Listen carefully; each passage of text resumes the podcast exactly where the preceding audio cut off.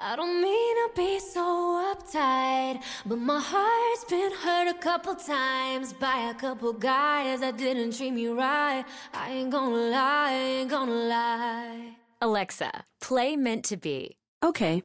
If it's meant to be, it'll be, it'll be. Baby, just let it be. If it's meant to be, it'll be. With Amazon Music, a voice is all you need. Get access to over 50 million songs. Download the Amazon Music app today. Bienvenidos a Mezcum Podcast y en el episodio de hoy analizamos el empate del Barcelona ante el Atlético de Madrid en el Wanda Metropolitano. Mezcum Podcast comienza ahora.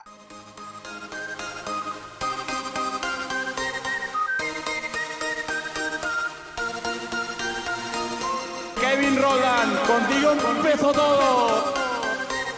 Som el millor club del món, diguin el que diguin.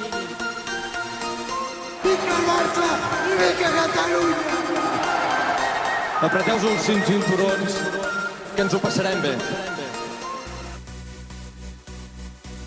Bienvenidos a Mezcum Podcast, espacio dedicado totalmente a cubrir la actualidad del Fútbol Club Barcelona. Les habla Rafael Lamoy junto a Julio Borrás. Dímelo, Julio, la mudanza. Dímelo, Rafa, tanto tiempo. Tanto tiempo, por fin volvemos a otro episodio de Mezcum Podcast. Por fin ya se acabó, por lo menos en lo que el 2018 se refiere en los FIFA Breaks. Ya no hay más parón de selecciones, si no me equivoco, hasta marzo. Así que ya no vamos a tener que soportar esos partidos horribles de selecciones y vamos a tener al Barça por un tubo y siete llaves. Así mismo es, así mismo es. Partido ante Atlético de Madrid, como dijiste en el intro. Eh, mixed feelings, ¿qué sabor te deja este partido? Que los dos técnicos son unos cobardes. Sí, o sea, yo creo que Diego, eh, Diego Costa, ay Cristo, eh, Simeone, perdona, estoy aquí como si me hubiesen echado el gas pimenta a mí.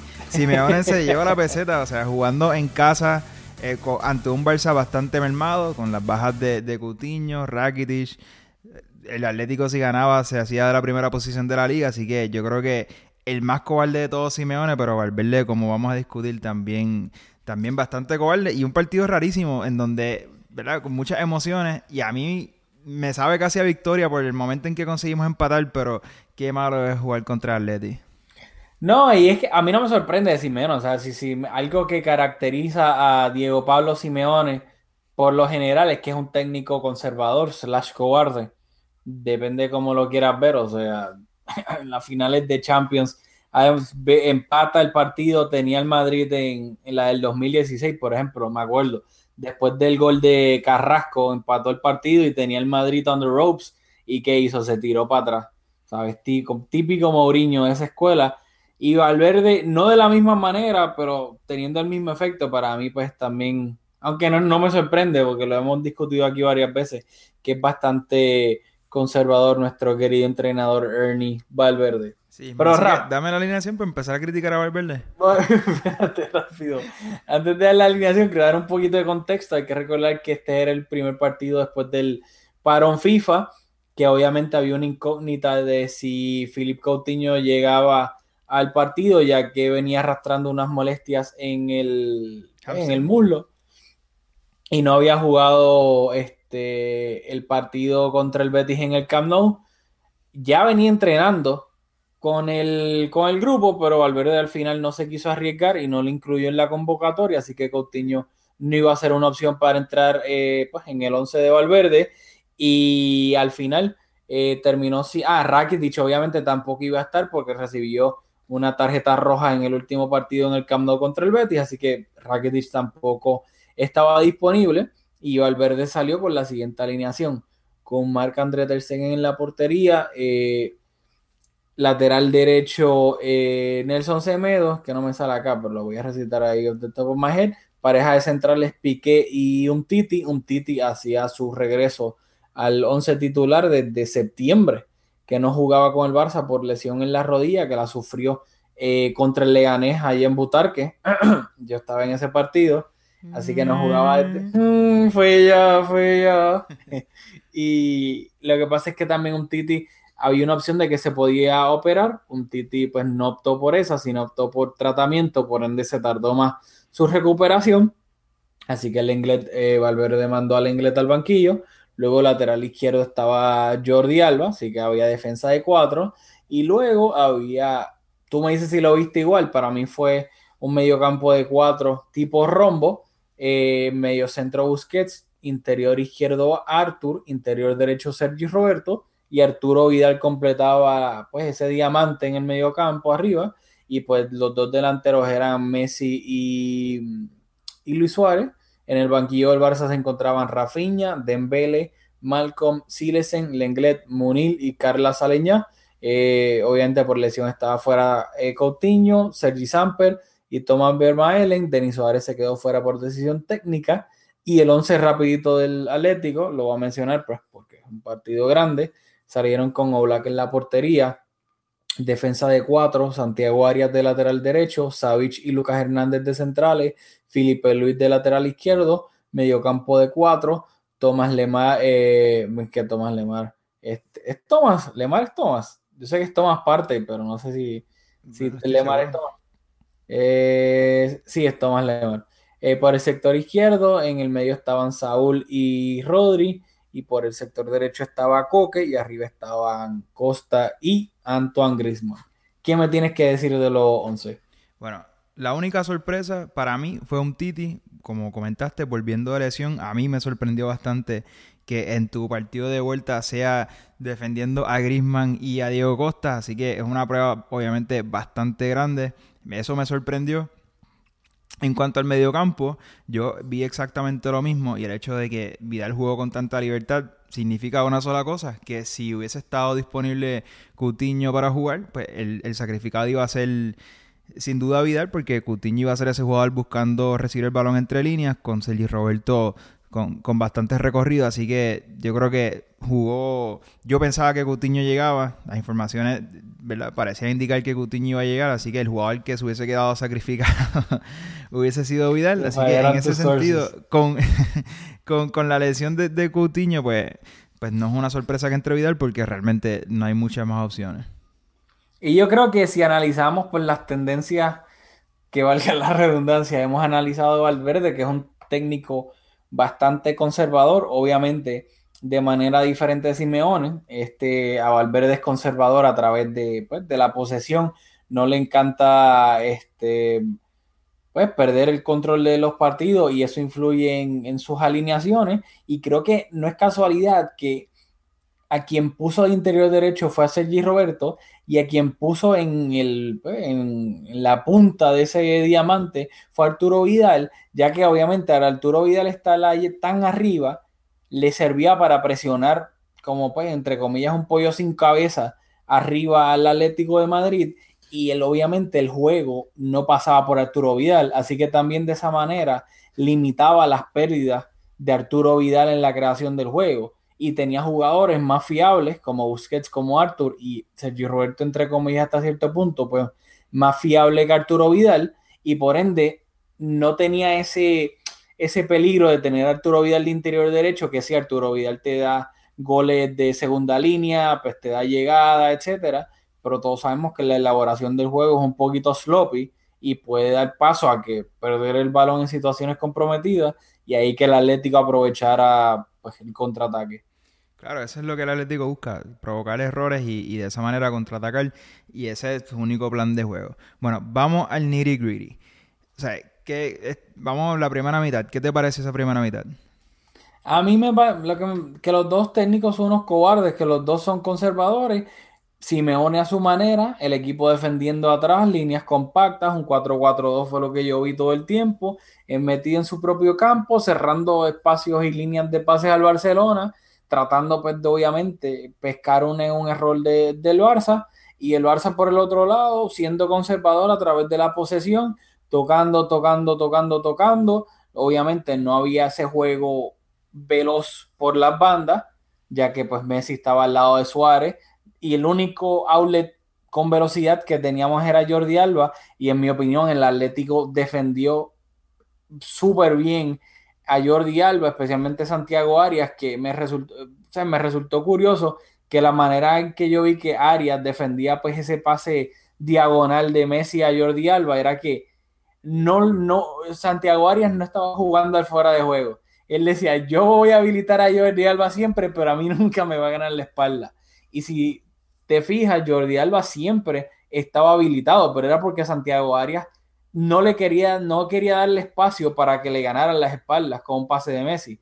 Así que para esa fue la manera que, entre comillas, lograron anular, anular a Jordi Alba hasta cierto punto. Obviamente también teniendo en cuenta de que estaban defendiendo bastante cerca de Oblak, así que también eso limitaba el espacio donde Jordi podía correr.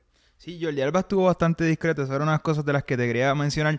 Lo otro, quiero rapidito, que de la línea de, de cuatro del Atleti de defensa, tres estaban afuera, o sea, tres titularísimos, Godín, Juan Fran y Jiménez, que no es poca cosa, así que, o sea, eso son tres bajas bastante importantes. En cuanto a Jordi Alba, bastante discreto, y me resalta en la primera mitad, lo primero, el mal partido de Luis Suárez.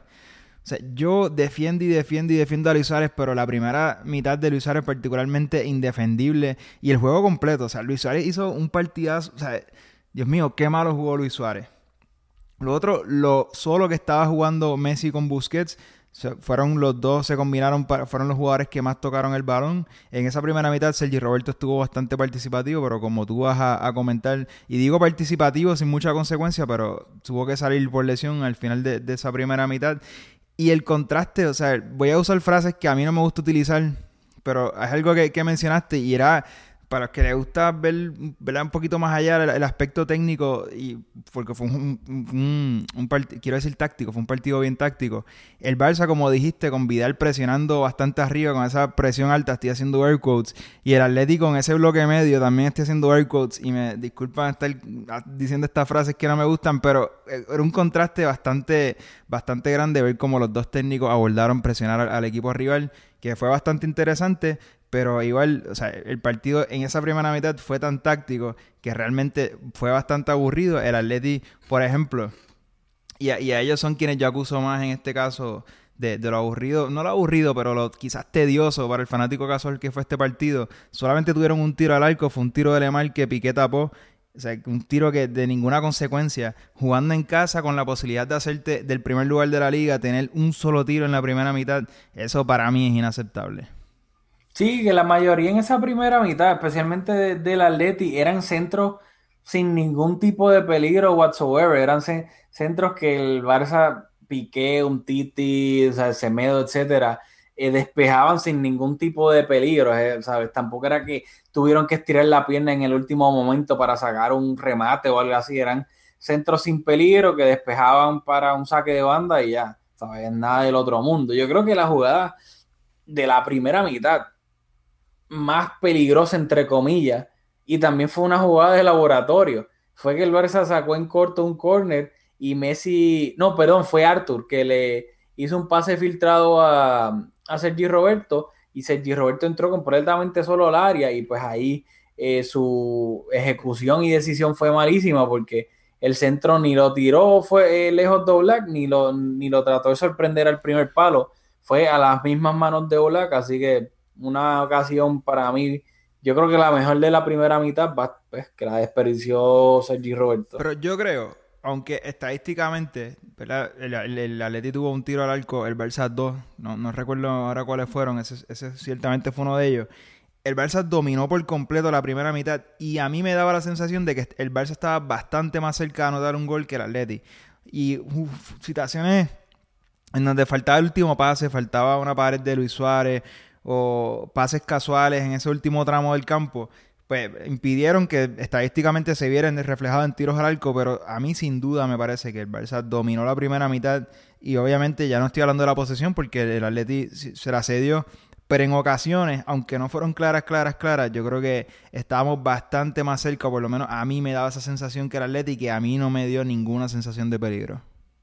Es que para mí el, el Barça tuvo el control del partido, pero es como, o sea, eran una espada, pero no una espada tan con tanto filo, ¿sabes? Era que no cortaba mucho por las razones que, pues, cada cual le quiera dar, si es porque Luis Suárez tuvo fallón, fallaba ese último pase, fallaba alguien como Coutinho, que en ese último tercio es alguien que crea bastante peligro. Así que, pues, esa primera mitad fue bastante eh, uneventful, que digamos.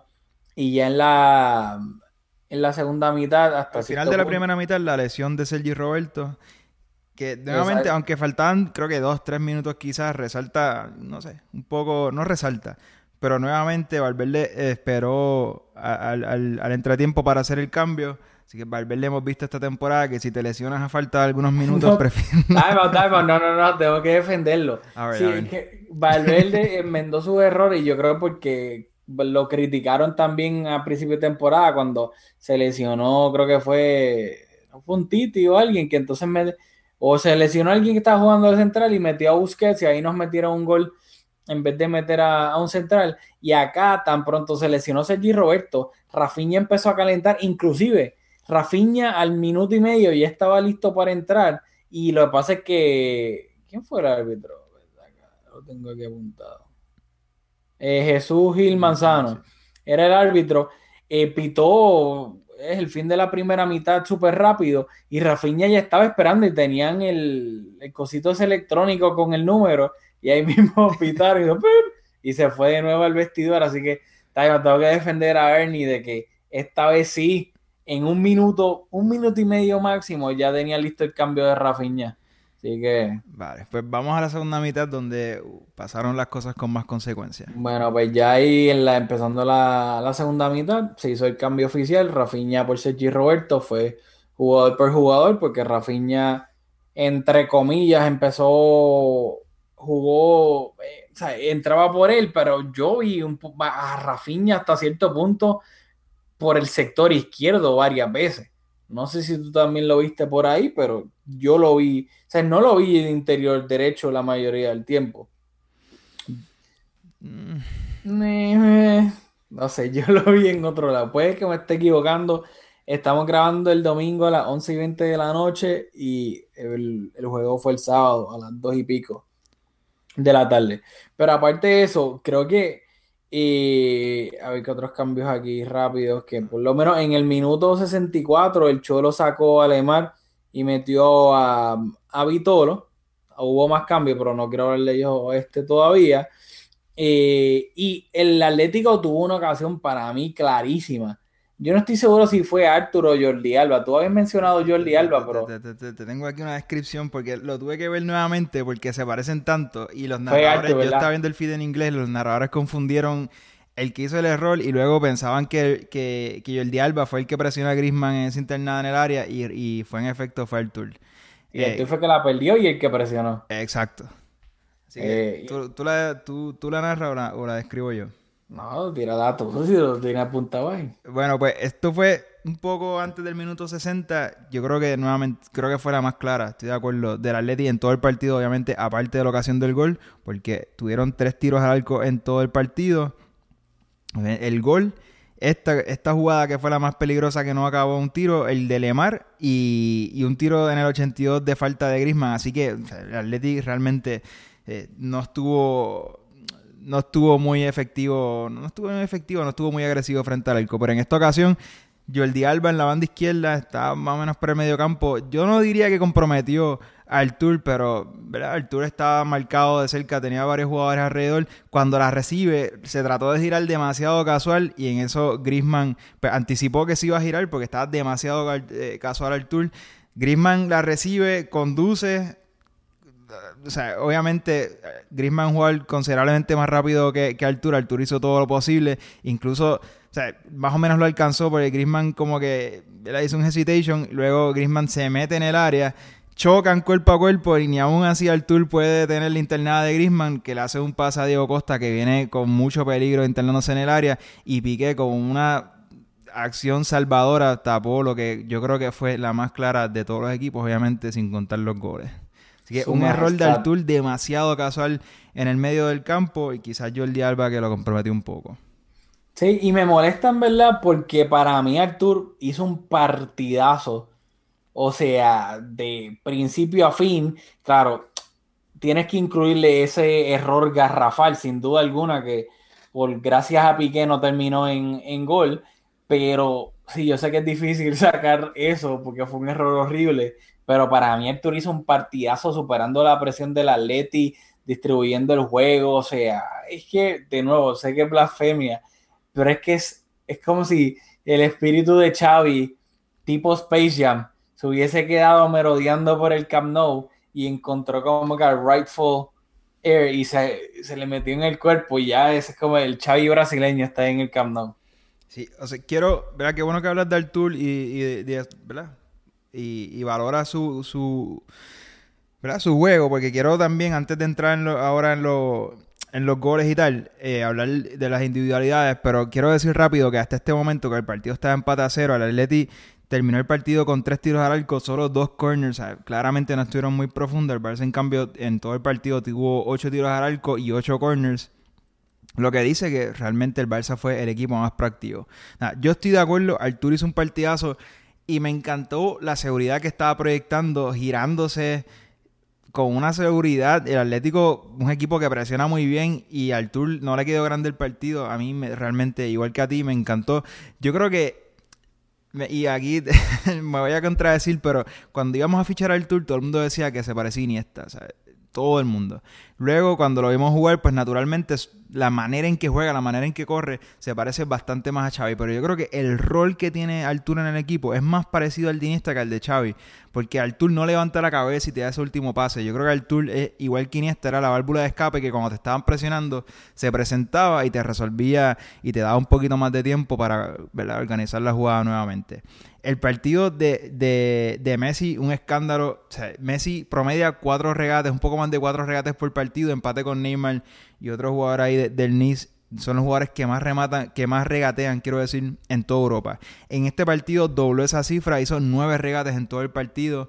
Estaba hablando con Rafa antes de grabar y no recuerdo un, partido reciente de Messi donde dejara tantos detalles técnicos eh, dribleando el balón y conduciendo. Estuvo súper, súper fino.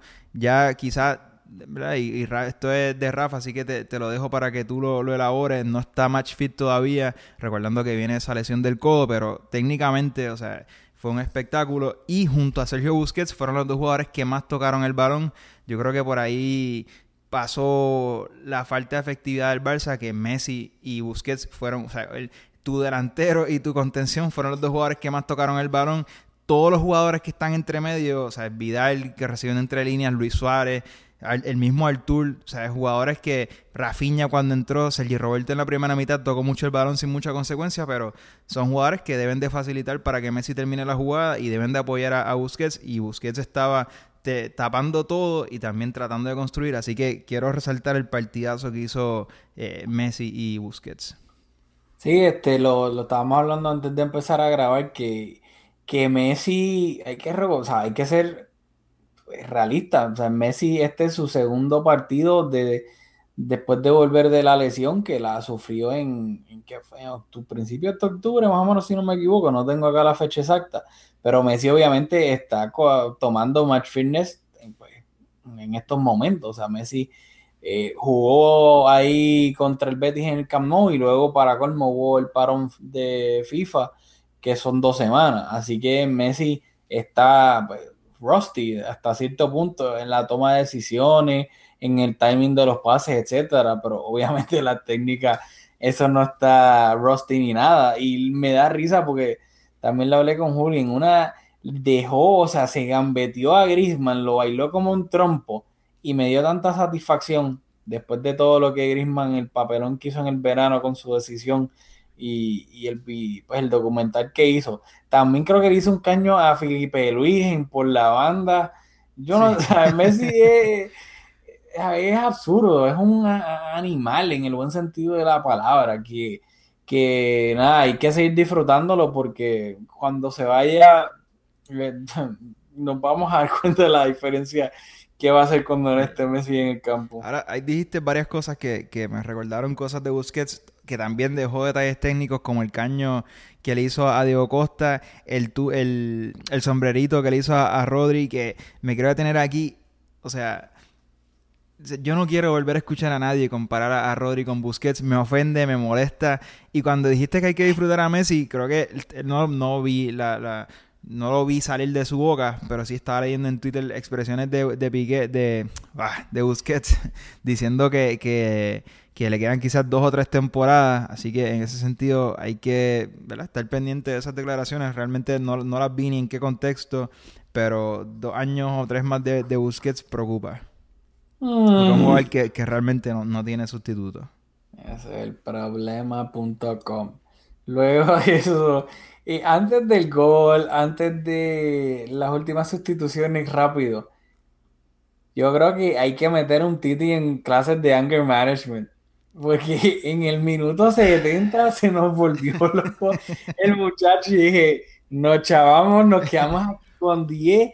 Él que venía tranquilo y todo, pero a la que le prendieron la mecha y Diego Costa es un hijo de su madre porque sabía exactamente lo que estaba haciendo para tratar de cucar un Titi y que él, él es obviamente, él es un maestro en las artes oscuras y un Titi, o sea, volátil, explotó y yo dije, le va a meter un puño y lo van a botar del juego. Sí, y eso es imperdonable porque si un Titi se enfrasca con, qué sé yo, con, con cualquiera, vamos, con Grisman, pues tú lo entiendes, el, el partido está caliente, pero tú no te puedes, tú no puedes perder la cabeza con Diego Costa. O sea, antes del partido tú sabes qué es lo que él va a buscar. O sea, no puedes perder la cabeza ante Diego Costa. Igual lo mismo aplica para Vidal. Que quiero decir que en, en al- cometió una falta. O sea, el Atleti lo que busca es el- una jugada de balón parado y ganarte por arriba. Dio una, si no fue una, fueron dos faltas que, que eran oportunidades para el Atleti mejores que un córner. O sea, más cerca al área. O sea, Vidal no, no, no puedes cometer ese error. También, se le- hablando de un Titi que de esos lapsos de concentración, Vidal estuvo bastante pobre en ese sentido. Exactamente. Y luego iba a venir la pues, polémica del partido. En el minuto 74 hubo una falta de Nelson Semedo, que obviamente pues, llevó un tiro libre del Atlético, fue centro al área y la despejó Arturo Vidal con la mano, con la cabeza, con las dos, con la cabeza después con la mano, con la mano después con la cabeza. Eh, fueron al VAR, el VAR no eh, dijo que no, que no hubo penal, el Atlético lo reclamó. Yo sí tuve miedo porque para mí era una jugada que depende de lo- los espejuelos o las gafas que te pusieras, del color que fuesen, fácilmente o podías ver mano primero o podías ver que le dio en la cabeza, le rozó la calva y después le dio en el brazo. Y yo dije, esta jugada es totalmente subjetiva y depende de cómo la veas, si viste penal o no. Y dije, aquí pueden pitar penal fácilmente como pueden no pitarlo. Y pues para suerte el Barcelona no lo pitaron. ¿Qué tú, ¿Cuál fue tu opinión sobre esa jugada? Yo lamento desilusionarte porque la idea de esto es dar nuestras opiniones y honestamente no tengo una opinión informada porque, como tú dices, luego de ver la repetición en varias ocasiones, yo no te puedo decir si la hora le toca primero la mano o si le toca la cabeza. Obviamente si le toca primero la mano es penal de libro y si hubiesen pitado penal, yo no estaría ni tan opuesto porque honestamente no sé qué tocó primero el balón. Es que esa es la cosa, en una repetición parecía que tocaba el brazo primero y en otra repetición parecía que le rozaba la calva primero y después le daba en el brazo, así que por eso es que yo dije, aquí depende de la repetición que quieran ver, van a ver penal o no van a ver penal. fue una jugada bastante cerrada. Bueno, después de eso iba a llegar el gol del Atlético en un tiro de esquina, eh, se tiro de centro al segundo palo y por ahí llegó Diego Costa, entre comillas, completamente solo. Lo digo entre comillas porque fue una definición bastante incómoda para él. A ese palo ajustado, Ter Stegen estaba bastante agachado y no le dio tiempo de reaccionar y, ¿sabes? Llegó a tocar el balón, pero no fue lo suficiente como para desviarlo y terminó entrando el, el, pues el balón, gol del Atlético, se adelantaba el marcador. Diego Costa celebraba bastante agresivo, ya que creo que era su primer gol en los últimos 12 partidos. Obviamente nuestro querido ami- amigo el cheerleader Simeone, este con sus pompons ahí agitando todo el Wanda. ¿Qué me tienes que decirle del gol? Bueno, a mí me sorprende que jugando ante el Atlético, un equipo que es que te- cuando vas te esperas que ah, jugando en jugadas preparadas, tiros de esquina, te van a hacer daño. El marcaje en zona del Barça que permitió que, Diego Costa rematara completamente solo, o sea, exigido pero con un jugador de mucho menor estatura marcándolo. O sea, me preocupa, porque no. es que no, no tiene explicación. O sea, tú puedes perder con un gol de Diego Costa en un tiro de esquina ante el Atleti. O entendible porque eso es lo que ellos trabajan. Pero no, o sea, no puede cabecear solo, no, no. es que no, realmente no tiene explicación. O sea, y el Atlético de Madrid en ese momento en el campo tenían a Griezmann, a Coque, a Saúl, a, a Vitolo, a Felipe Luis, a Lucas Hernández, a Savic y a Santiago Arias. De todos esos, el número uno, el cabeceador número uno es Diego Costa. Segundo, puedes decir Savic, Lucas Hernández y tal vez Rodri porque es alto. Pero el número uno de los que está ahí es Diego Costa. ¿Cómo tú pierdes a Diego Costa, entre comillas, completamente y aparece, o sea, solo también, entre comillas, el segundo palo? ¿sabes? ¿Cómo tus mejores defensores, Piqué y un Titi, no están pendientes a Diego Costa? Es que, eh, de nuevo, yo creo que es algo más, más de individual. Antes de señalar a un Titi o a Piqué, es que se estaban marcando en zona y no estaban ni cerca de donde estaba Diego Costa. O sea, Diego Costa aprovechó que, que- que los jugadores más altos del Barça no estaban pendientes a él porque estaban marcando en zona y, y eso es inaceptable. O sea, tú, de nuevo, que Diego Costa te marque de cabeza, pues vamos, o sea, es un gran cabeceador y físicamente es un jugador imponente, se entiende, pero es que no se entiende que, que- que no se pueda preparar eh, una manera de defender ese corner mejor. Es que no, no se entiende. Así mismo es. Y pues ya el Barcelona estaba perdiendo 1-0. El Cholo en el 80 cambió a Diego Costa y entró Ángel Correa. Y en ese mismo minuto 80, nuestro amigo Ernie, cuando pues obviamente se vio con el agua hasta el cuello, sacó a Arthur, metió a Dembele. Y en el minuto 85 sacó a Arturo Vidal y metió a Malcom. Obviamente esos últimos minutos el Barça se fue a atacar ahí como si no hubiese mañana, porque pues, no lo había, estaban perdiendo y estaban atacando con Messi, con Suárez, con Malcolm y con Arthur, perdón, y con, y con Dembele. Eh, el Barcelona ya avisó, eh, eh, Dembele tuvo varias jugadas en donde enganchó bien, se fue por velocidad. Malcolm parecía que estaba jugando en fast forward. Estaba presionando, se aparecía en todos lados, llegaba primero a, interceptar el balón. Malcolm, parecía que había como cinco Malcolm cuando entró. Yo entiendo que obviamente el Atleti estaba, pues, obviamente, en minuto 85, están cansados, etcétera. Pero me encantó la actitud de Malcolm de que se quería comer al mundo y quería ayudar al equipo, fuese como fuese, interceptando un balón, presionando, olvídate como fuese. Bueno, qué bueno que, que resaltas a Malcolm porque viendo el partido en vivo lo noté, pero es algo que, que se me olvidó y qué bueno que, que eso no quedó, no pasó por desapercibido porque realmente la presión que estaba ejerciendo Malcolm cuando entró. Eh, Fue bastante notable, así que se le aplaude porque cuando entras en ese momento con, con un gol en desventaja, pues eso es lo que se te pide, así que, ¿verdad? Hay que aplaudírselo.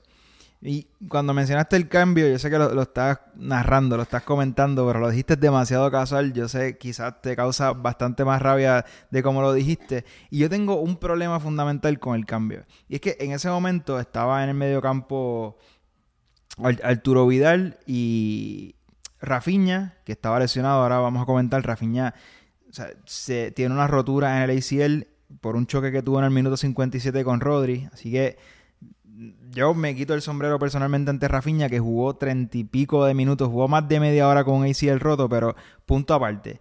O sea, Valverde con el partido empate en el minuto setenta y pico.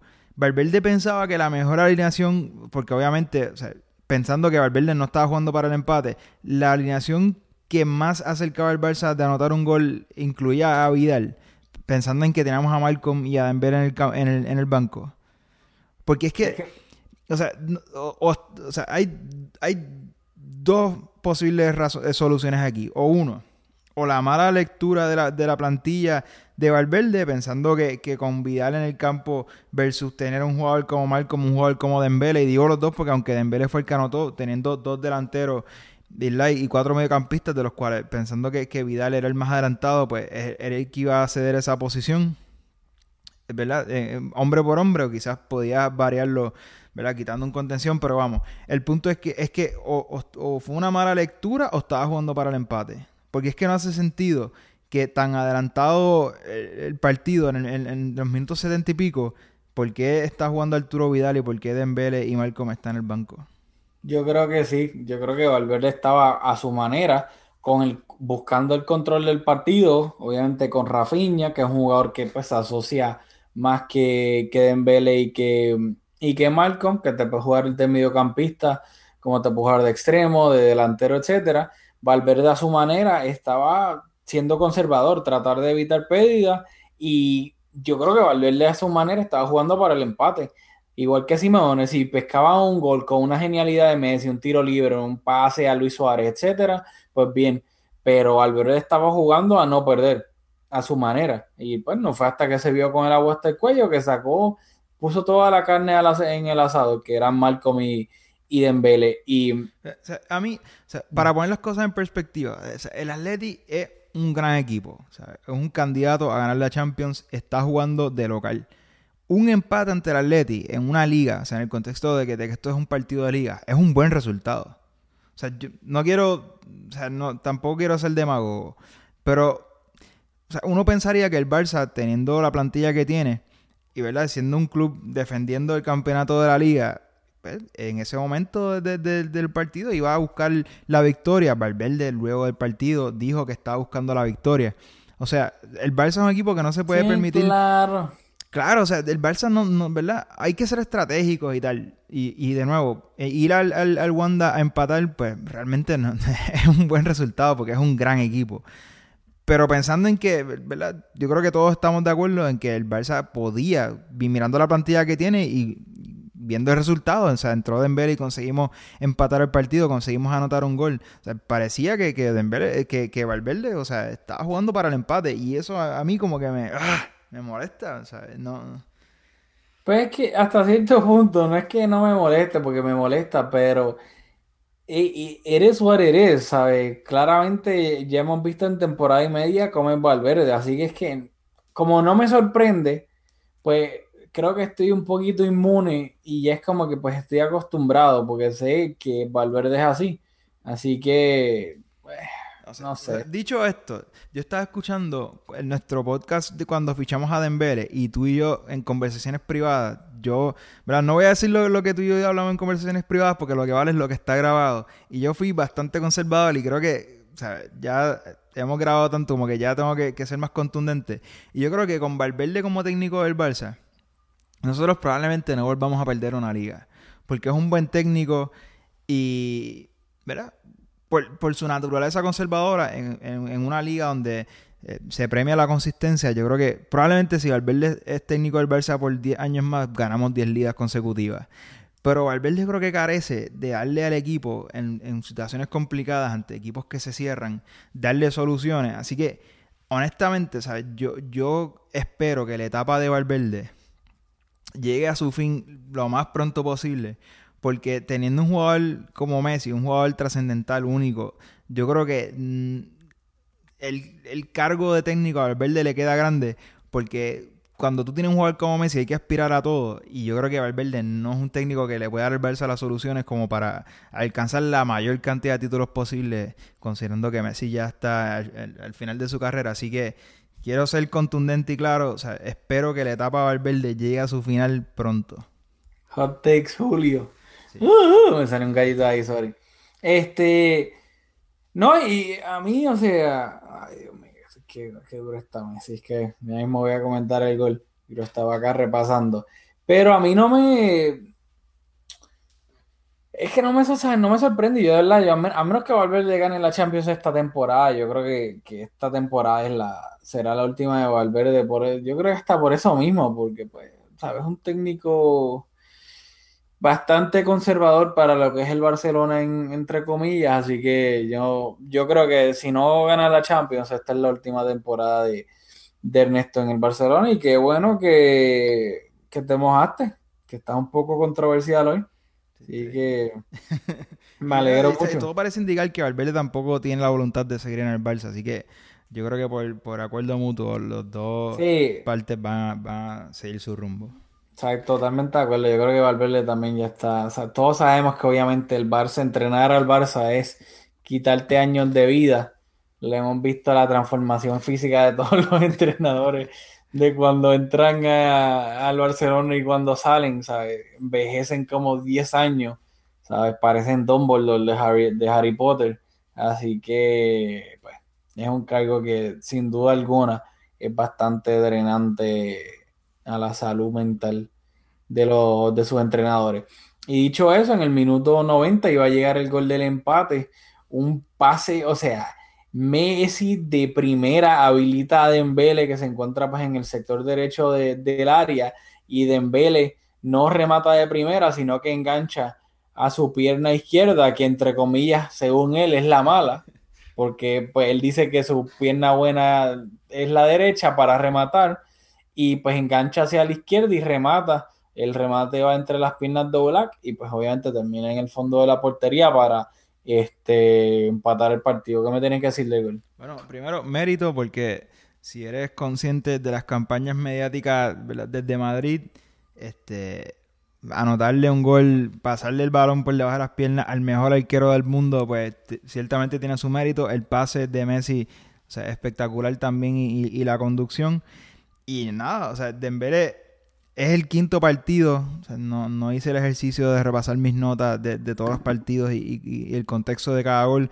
Pero según Edu Polo en Twitter, y vamos a confiar en él, es el quinto partido donde Valverde marca un gol decisivo que, que ayuda al Barça. No, no los tres puntos, porque esto incluye la Supercopa que, que, que no es a doble partido, no, no, no es parte de la liga, pero que sí que, que es el quinto partido donde un gol de Dembélé ayuda a conseguir la victoria, así que está siendo bastante contundente viniendo de, del ostracismo. Estaba castigado por, por razones que, que todos conocemos, quizás por su falta de compromiso, su falta de profesionalidad, así que, bueno, sí, a mí me encanta cuando Dembélé marca porque veo que, que todavía si es que el Barça decide continuar con, con Dembélé en el equipo, pues me encanta ver que, que- progrese. Si decidimos venderlo, cada gol que anota, ¿verdad? Retiene un poco su valor, así que es positivo para el Barça que, que, Dembélé le vaya bien.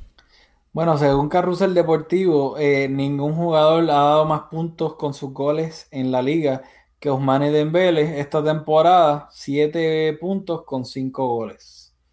Así que el Mosquito, pues claramente ha marcado varios goles importantes contra el Rayo, este, eso contra el Getafe, fue nada, whatever. Son como cinco, no me acuerdo ahora exactamente todos los equipos. Contra, bueno, la Supercopa, eh, eh, en Valladolid, en Anoeta, en Valleca y contra Atleti. Mira para allá.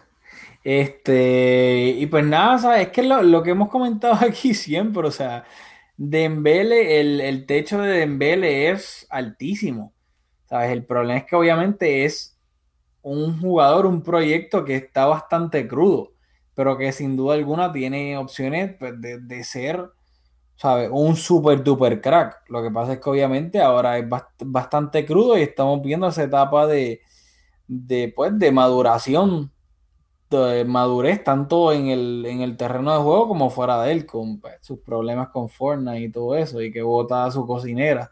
Este, pero eres what eres, así que, que nada, me alegro por Dembele, que pues después de la semana que ha tenido, la última semana, ya sea por culpa de él, por culpa, culpa de Valverde, etcétera, yo creo que es una mezcla de todo. Pues creo que también Dembele se ha buscado pam, pam, se ha buscado fuerte para su fundillo en ese sentido. Pero nada, el Barcelona terminó empatando el juego. Eh, hay que recordar que hoy ganó el, el Sevilla, así que la tabla de posiciones de la liga eh, luce de la siguiente manera: el Sevilla primero con 26 puntos, el Barcelona segundo con 25, el Atlético tercero con 24 y el Deportivo a la vez cuarto con 23 puntos. Eh, el Barcelona juega la próxima semana, perdón, juega a mitad de semana contra el, ah, es que tengo aquí el Barça, sorry, Eh, juega el miércoles contra el PSV en la Champions en Holanda y luego el domingo que viene recibe al Villarreal en el Camp Nou. Y lo quería mencionar eso por encima para ya salir de eso, pero rápido, no, hay que darle un shout out a Rafinha. O sea, Rafinha se salió después del partido que tiene, se rompió el ligamento cruzado anterior, lo que en inglés se conoce pues famosamente como el ACL. Sabemos que Rafinha ha tenido varios problemas con las rodillas a través de su carrera y va a estar obviamente fuera el resto de la temporada. No es la primera vez que pasa con el Barça, ya que ha tenido varias lesiones de rodilla que lo han alejado del terreno de juego, inclusive pues lo han dejado fuera el resto de la temporada. Pero jugar treinta y pico de minutos con el ACL roto está el garete. Y él jugó. Exacto. y él jugó como si fuese un cantacito en la rodilla o en el muslo, ¿sabes? Eso es absurdo. y nada, pues, queremos darle el shout out a Rafiña, no tanto a Maciño, su padre, pero a Rafiña este se lo merece. Yo, quiero hacer hincapié en que en este partido nos hemos enfocado tanto en el Atleti que, que no mencionamos al principio que perdimos el liderato de la liga, que es algo importante. Pero para matizar eso, o sea, aunque el, el Atleti sigue ahí, ¿verdad? En la contienda, el Madrid también perdió, así que se aleja un poco de, de, los líderes de la liga. El Sevilla, siendo un equipo que, si todos recordamos en la pretemporada, Pablo Machín, su técnico, o sea, no perdió oportunidad para para exigir nuevos fichajes porque consideraba la plantilla corta, pues, ¿verdad? Pensamos que en una liga larga, con, la plantilla que tiene el Barça, aún con las bajas que, que tenemos, que son bastantes, particularmente en el medio campo, pues yo creo que va a llegar el momento de la temporada en donde, en donde pues no van a poder aguantar el trote y van a ceder puntos, igual que pasó la temporada pasada con el Valencia, que a este momento de la temporada, incluso más adelante, hasta diciembre, el Valencia se perfilaba como candidato a ganar la liga y pues naturalmente partido, eh, equipo ¿verdad? Que con menos recursos pues se le hace difícil y en este caso yo, a mí me gusta el Sevilla, creo que es un muy buen equipo, pero no creo que, que tengan los recursos como para como para disputarnos la liga. Así que en ese sentido, aunque estamos segundos, yo creo que el, el, equipo que ahora mismo lidera la liga no, no tiene como para, yo creo que para retener ese, ese puesto. Sin duda alguna, el, Sevilla, eh, este, eh, la liga es un maratón y pues lamentablemente yo no creo que el Sevilla pueda mantener el ritmo de, lo que es el maratón de la liga. Eh, así que pues no me preocupa tanto que hayamos seguido el liderato ante el Sevilla. O sea, si hubiese sido ante el Atlético o el Madrid, pues ahí tal vez me hubiese preocupado. Espero que, mira, tocando madera, que eso no vaya a end up hunting me por, esa prepotencia. Eh, pero nada, eh, Sergi Roberto es otro que tan, salió lesionado en el muslo, eh, va a estar fuera de 3 a 4 semanas. También eso no me molesta para nada, porque pues, yo quiero que Semedo sea el lateral derecho, que para mí lo hizo bastante bien en un partido de exigencia en el Wanda Metropolitano. En fase ofensiva, bien poco también de Semedo. O sea, y hay que ponerlo en contexto. O sea, Jordi Alba, que probablemente uno de los laterales con más proyección, no tuvo su mejor partido. Quizás fue respetando la velocidad de Grisman. Pero, o sea, que los laterales no tuvieron mucha proyección, pero a mí Semedo dejó mucho que desear, yo creo, en fase ofensiva. Es que en fase ofensiva para mí era demasiado difícil, a menos que tú seas un lateral tipo Dani Alves, que era básicamente un mediocampista más que podía combinarse en el medio, en espacio cerrado. Yo creo que si tú eres un lateral lateral, que por lo general tiendes a ganar por velocidad y el Atlético casi no le estaba dando espacio, ¿sabes? Para que los laterales pudiesen ser profundos creo que era bastante difícil y todo lo que tenían que era, era jugar por el medio. Así que yo creo que para ser un lateral en del Barça en el partido de, ayer era bastante difícil si lo que estabas tratando era de buscar profundidad. Em, y nada, lo único que obviamente yo no me alegro de ninguna lesión, no me alegro de la lesión de Rafiña para nada, ni, la de Sergi Roberto, pero creo que ahora, además de obviamente darle más minutos a, a Dembele y a Malcolm, creo que, pues, ojalá Valverde le dé uno que otros otro minuto a Leña en el medio campo para ver este qué puede ofrecer a Leña.